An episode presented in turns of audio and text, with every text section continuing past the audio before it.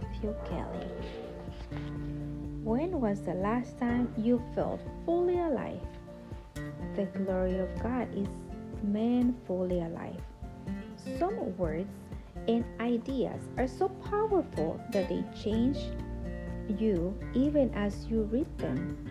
This quote, which is a tribute to Saint Irenaeus, had that effect on me the first time I read it when I was 15.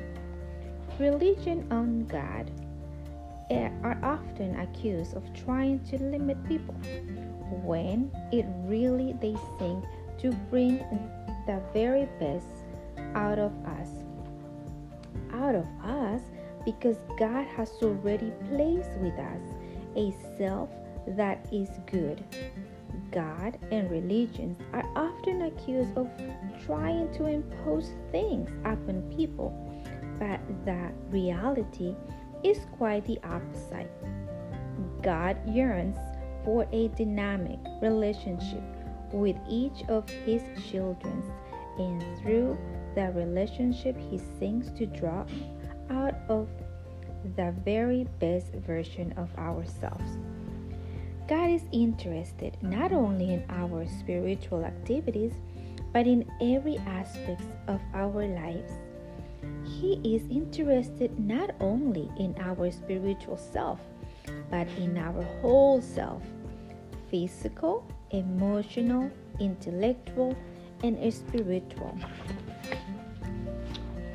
One of the reasons Inter- Irenaeus quote struck, struck me so powerful when I first heard it is because it could just as plausibly have been written yesterday or by a bishop in the second century.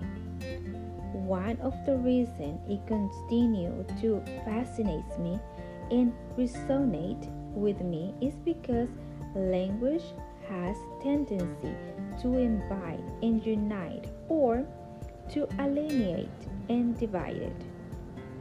Irenaeus' words are beautiful invitations. God doesn't stand down the road and call to us to catch up. He meets us where we are and leads us step by step to who He is calling us to become. Jesus was constantly meeting people where they were, both physically and spiritually. He went to the people, met them in their hunger, blindness, homelessness, and sickness.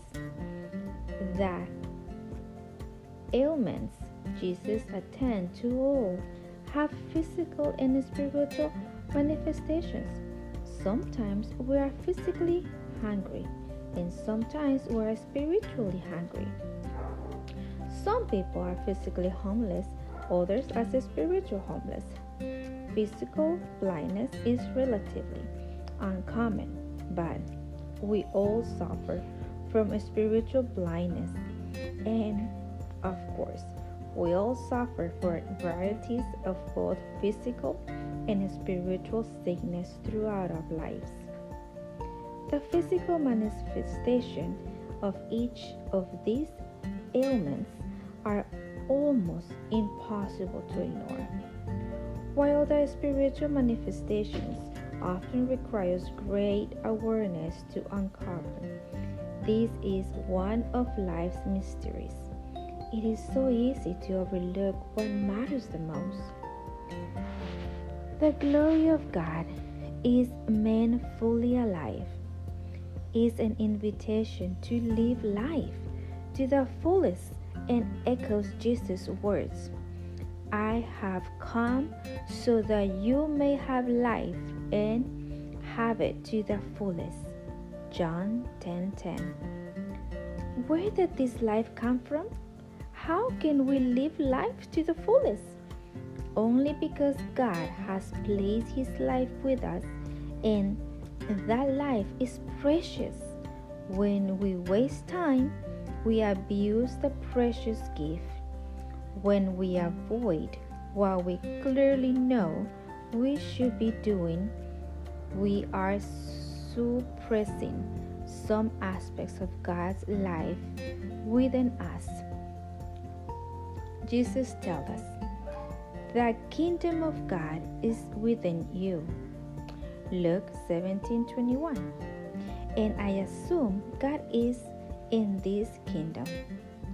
Man fully alive, woman fully alive, you fully alive. What a beautiful idea. Imagine how life would be if you were driven physically, emotionally, intellectually, and spiritually. Are you fully alive? Are you living life to the fullest? What obstacles are preventing you from being fully alive and living life to the fullest? Do you pretend you don't know what they are? Do you believe those obstacles can be overcome? What would need to change for you to be fully alive? The teaching of Jesus are constantly inviting us to experience life more fully. The saints are friends who remind us of the invitation and encouraging us by their example to embrace life more fully. And in every place and in every time, their examples has always been a much more powerful teacher than speeches and books. Father of all lives, teach us how to live life to the fullest. Give us the courage to choose the best version of ourselves in each and every moment of our days and allow our friendship and examples to lead others to experience what it means to be fully alive.